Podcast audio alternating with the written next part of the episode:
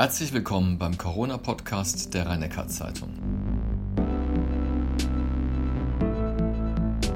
Heute geht es um die Sorge vor einer zweiten Welle und die Maskenpflicht.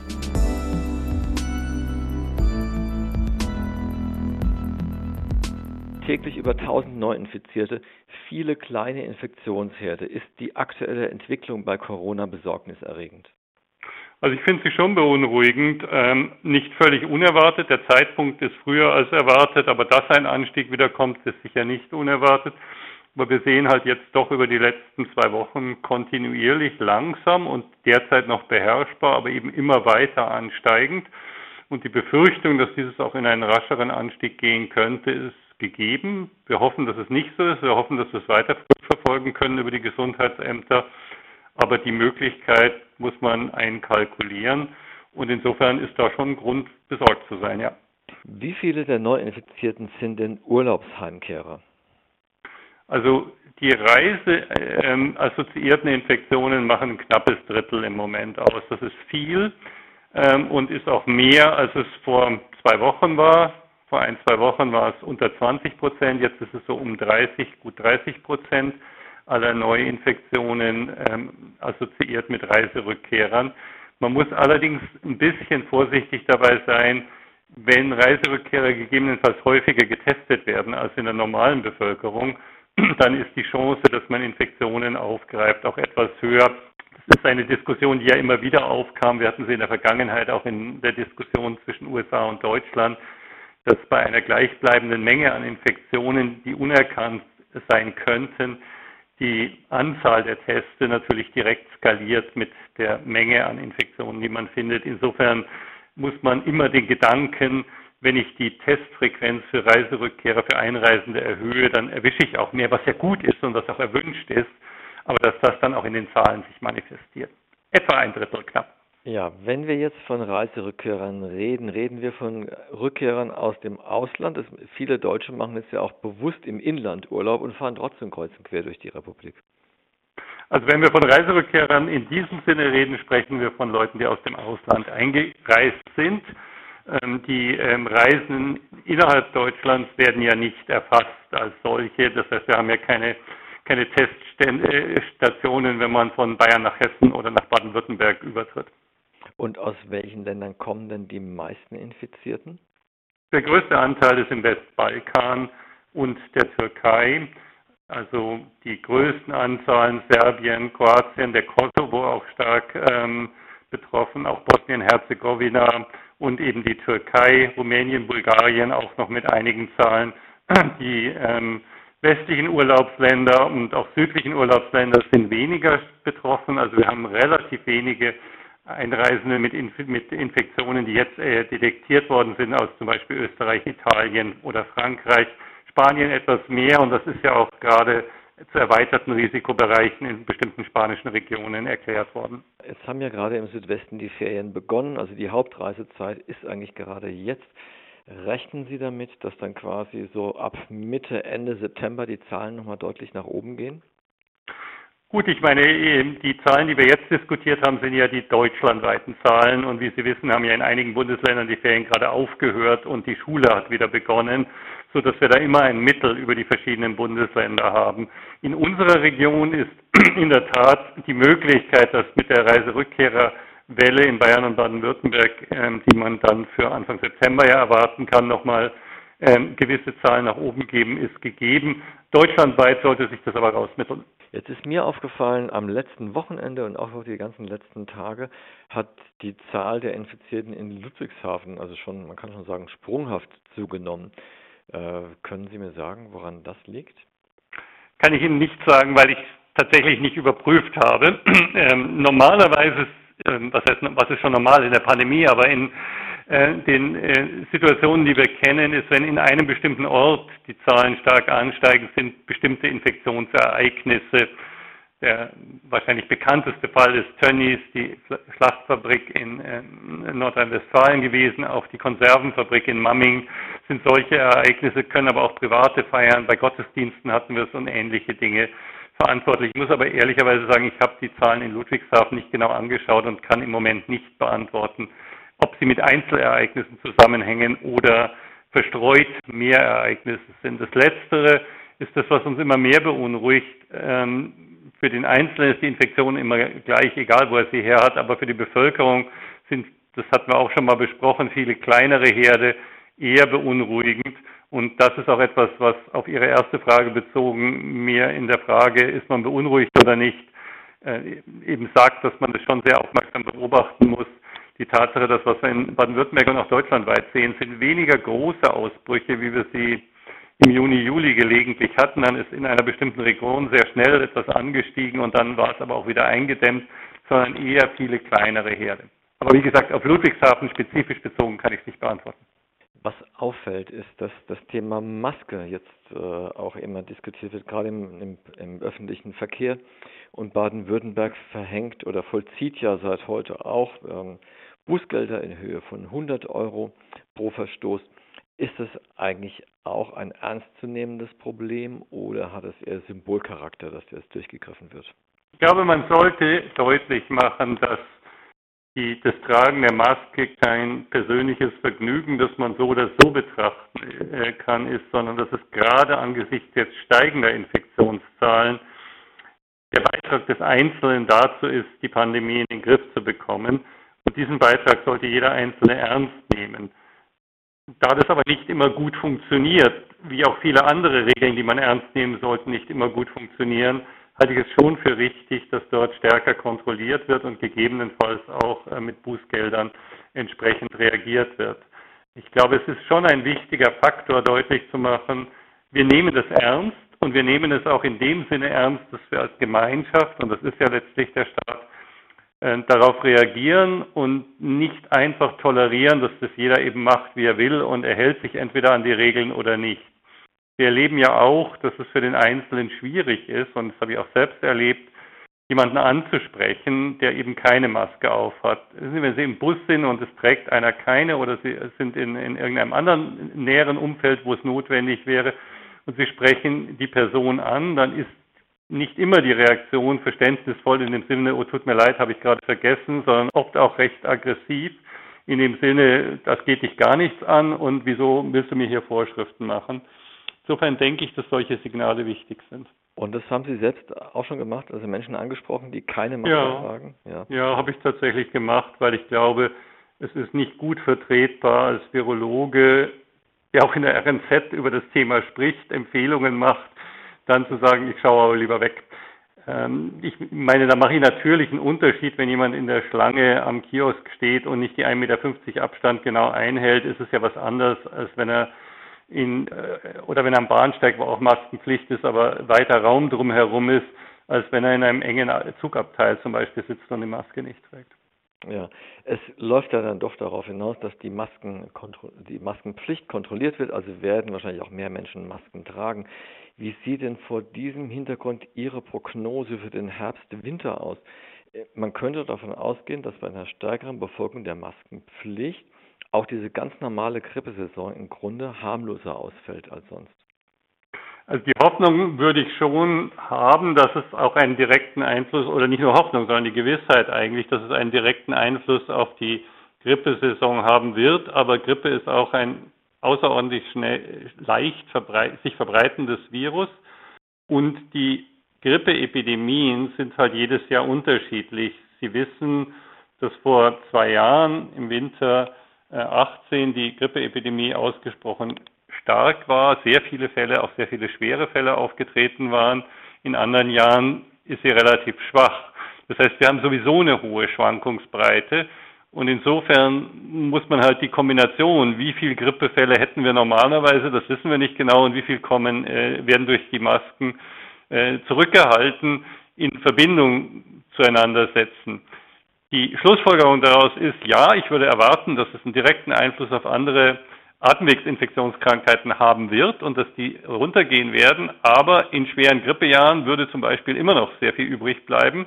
Und deswegen empfiehlt es sich unbedingt, die Grippeimpfung ernst zu nehmen und im September, Oktober diese dann auch durchzuführen, insbesondere in den empfohlenen Risikogruppen, also die über 60-Jährigen, aber auch insbesondere in den Bereichen, die besonders mit ähm, empfindlichen Patienten einhergehen, also zum Beispiel in Krankenhäusern, Alten- und Pflegeheimen etc. Jetzt haben Sie das Stichwort schon genannt, Impfstoff. Ähm, wir haben schon oft darüber gesprochen, Impfstoff gegen das Coronavirus. Russlands Präsident Putin hat ja diese Woche einen Durchbruch verkündet und angeblich gibt es ein Vakzin namens Sputnik 5. Würden Sie sich das spritzen lassen? Nein, das würde ich mir nicht spritzen lassen. Ich würde überhaupt keinen, äh, also das ist falsch formuliert. Ich fange anders an. Äh, müssen Sie auch nicht löschen. äh, ich fange nochmal anders an. Nein, ich würde es mir nicht im Sinne einer, ja, jetzt lasse ich mal die Bevölkerung immunisieren, um sich zu schützen, spritzen lassen. In einem aufgeklärten Gespräch mit einem Prüfarzt, der sagt, würden Sie bereit sein, an dieser Impfstudie teilzunehmen, um zu prüfen, ob es sicher und ähm, effektiv ist.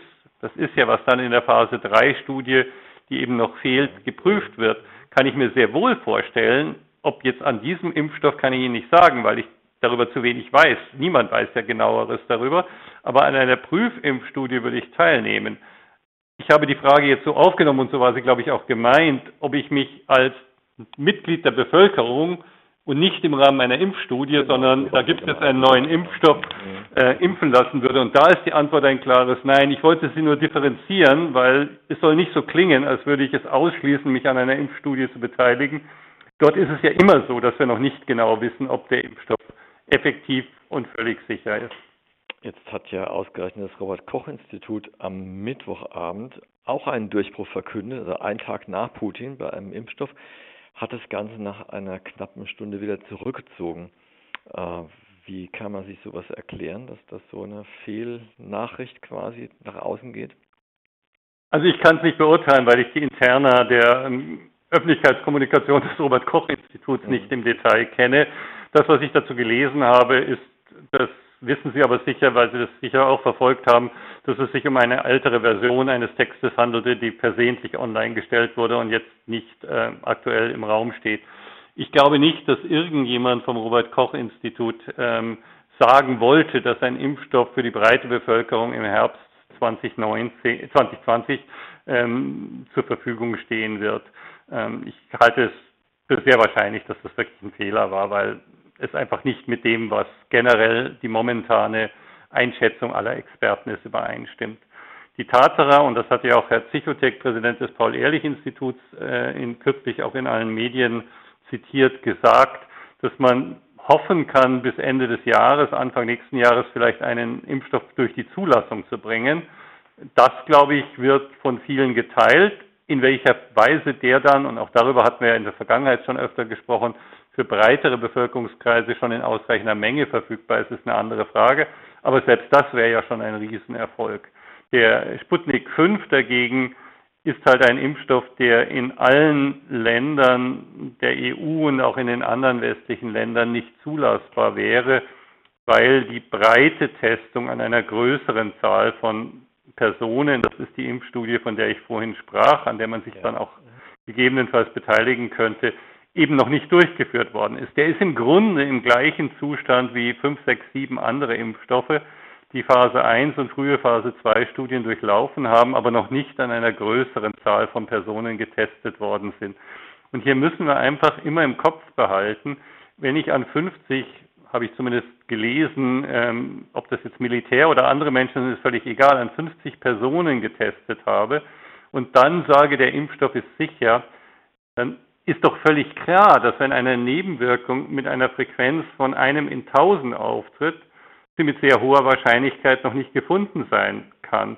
Wenn ich aber dann 100 Millionen immunisiere und hätte eine solche Nebenwirkung von einmal in 1000, ist es unschwer zu errechnen, wie viele Personen dann von dieser äh, Nebenwirkung betroffen wären. Und wir wollen doch, bevor wir in eine breite Bevölkerungsimpfung gehen, unbedingt wissen, welche möglichen Nebenwirkungen und welche möglichen Sicherheitsprobleme mit solch einem Impfstoff einhergehen könnten. Scheint mir völlig selbstverständlich. Und wenn wir etwas derartiges bei uns auf den Weg bringen würden, dann wäre das ein sehr gutes Argument für Impfgegner zu sagen, das ist aber kein, kein akzeptables Vorgehen. Und da würde ich deren Meinung in diesem ganz konkreten Fall teilen. Nein, wir müssen die entsprechenden Sicherheitskartellen erfüllen. Wir dürfen nicht sagen, SARS-Coronavirus 2 und die Covid-19-Erkrankung sind eine so schwerwiegende Erkrankung, dass wir darauf verzichten können, ähm, die ansonsten immer erforderlichen und auch richtigen Sicherheitsmaßnahmen und Überprüfungen der Sicherheit komplett und regulär, so schnell wie möglich, aber regulär durchzuführen. Denn wir dürfen nie vergessen, wir impfen gesunde Menschen, die wir vor etwas schützen wollen.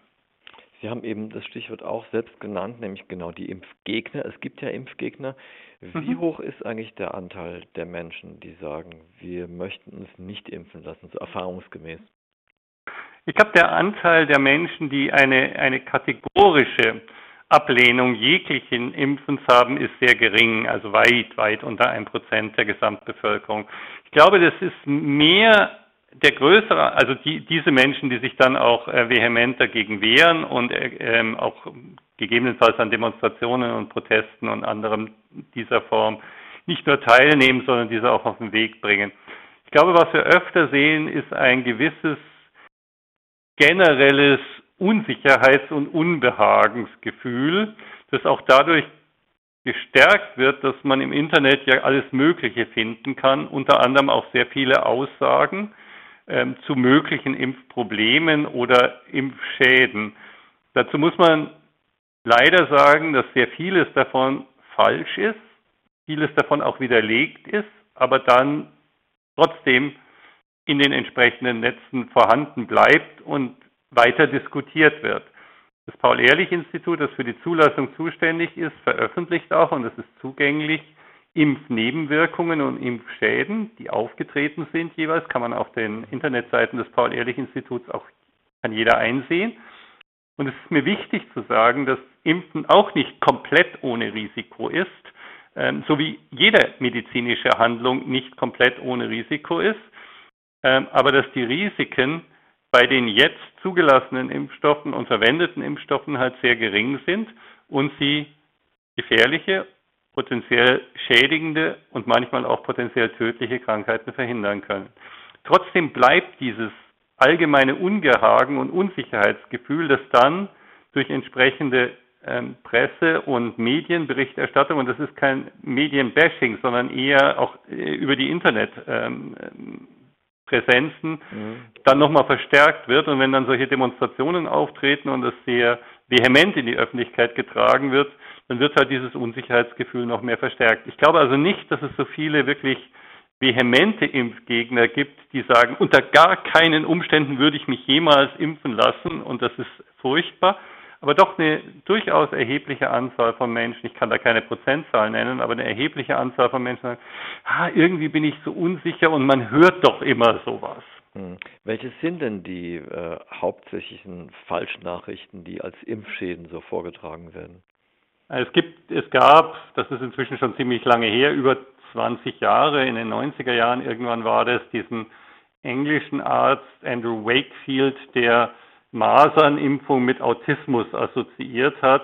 Das ist in der Folge in sehr vielen, sehr, sehr großen Studien international unabhängig voneinander eindeutig widerlegt worden, indem man einfach Millionen von ähm, Geimpften und die Häufigkeit im Vergleich zur gleichen Anzahl von Ungeimpften verglichen hat. Ähm, da wurde auch Betrug nachgewiesen. Ähm, der Herr Wakefield hat seine Zulassung als Arzt verloren, weil er mhm. eben entsprechend Betrügereien gemacht hat. Und trotzdem findet man die Aussage, brauchen Sie nur ins Netz eingeben, Masern, Autismus und Sie finden das Gesamte voll. Das ist nicht auszutreiben und ist, und das ist das Bedauerliche dran, auch durch wissenschaftliche Evidenz zwar zu widerlegen, aber nicht in der öffentlichen Meinung komplett wegzubekommen. Ich bin ja sehr dafür, dass man tatsächlich vorhandene Impfschäden auch öffentlich macht und darüber Bescheid weiß, dass bei irgendjemandem folgende Nebenwirkung nicht als Person, aber dass es eben aufgetreten ist, aufgetreten mhm. ist, weil wir nur so auch Vertrauen gewinnen können. Wenn man dann das Gefühl hat, das wird unter die Decke gekehrt, das wäre schädlich. Aber dass, wir, dass es uns nicht gelingt, als aufgeklärte und letztlich durchaus mit der Wissenschaft assoziierte und an diese glaubende Welt offensichtlich und beweisbar falsche Aussagen im Denken der Menschen zu korrigieren, das erstaunt mich immer wieder. Jetzt, wenn Sie sagen, die Zahl ist aber dennoch gering der Impfverweigerer und wie ich es gelesen habe, reichen doch für eine erfolgreiche Impfkampagne ungefähr 60 Prozent der Bevölkerung aus. Das heißt, dann wäre doch, sofern ein Impfstoff gefunden wird, die Chance sehr groß, das Virus auch sozusagen zu besiegen. Ist das richtig? Also ich glaube, dass wir, wenn wir guten, einen oder mehrere gute Impfstoffe haben, dass wir eine gute Kontrolle des Virus hinkriegen werden. Das haben wir ja auch bei anderen Erregern geschafft und ich hoffe dann schon darauf, dass sich auch viele Menschen impfen lassen werden. Im Moment ist ja die Zahl derer, die erklärt haben, sie würden sich nicht impfen lassen, durchaus erheblich gewachsen und äh, erstaunlich hoch. Das würde ich aber auch damit assoziieren, dass wir jetzt im Frühjahr, Frühsommer relativ wenige Infektionen gehabt haben und deswegen dann auch die hypothetische Bereitschaft, sich impfen zu lassen, geringer geworden ist. Ich glaube ja, ich glaube, wir werden schon davon ausgehen können, dass wenn es ein oder mehrere gute Impfstoffe gibt, dass wir auch eine ausreichende Zahl von Personen haben werden, die sich impfen lassen. Das Problem wird eher sein, inwieweit wir weltweit genügend Impfdosen zur Verfügung stellen können, damit wir dann auch nicht nur in Baden-Württemberg oder in der Rhein-Neckar-Region, sondern wirklich weltweit das Virus gut in den Griff bekommen werden. Um es wirklich auszurotten, braucht man allerdings wesentlich höhere Zahlen geimpfter Personen. Ähm, das wissen wir von anderen Erregern. Das geht dann eher in Richtung um die 90 Prozent okay. geimpfte Personen, damit dann keine, keine ausreichende Zahl von anderen Personen mehr zur Verfügung steht, dass, sodass der Erreger komplett verschwindet. Soweit, so wie wir es zum Beispiel in Deutschland seit über 30 Jahren keine Polioinfektion mehr haben. Ähm, aber wenn wir das Ziel erreichen würden, dass wir im Wesentlichen die Infektionen stark zurückdrängen und gelegentlich gibt es noch ein paar importierte und sonst wie verbreitete Herde, die man dann auch schnell wieder verfolgen kann, wäre das ja auch schon ein toller Erfolg. Ja, das wäre jetzt äh, unser letzter Podcast gewesen, sozusagen vor unserer Sommerpause. Die Urlaube stehen an bei Ihnen und bei mir, sodass wir uns erst im Herbst widersprechen werden. Was haben Sie sich für Ihren Urlaub vorgenommen? Oh, gar nicht viel. Ich bin froh, ein wenig auf der Terrasse zu sitzen, lesen, ab und zu mal schwimmen zu gehen und den Betrieb etwas runterzufahren im Vergleich zum täglichen Leben. Ich habe das Glück, mich auf einer Terrasse, dass wir uns zu zweit dort alleine aufhalten können und einen Garten um uns haben werden, sodass äh, dieses Privileg ich gerne genießen werde. Dann wünsche ich Ihnen dort gute Erholung, Professor Kreuzlich, und bedanke mich für das Gespräch. Ja, vielen Dank. Das war die 21. Folge des RNZ Podcastes zum Thema Corona mit Hans-Georg Kreuslich, dem Chef-Virologen am Heidelberger Universitätsklinikum. Der Podcast geht es in die Sommerpause und startet Anfang Oktober wieder.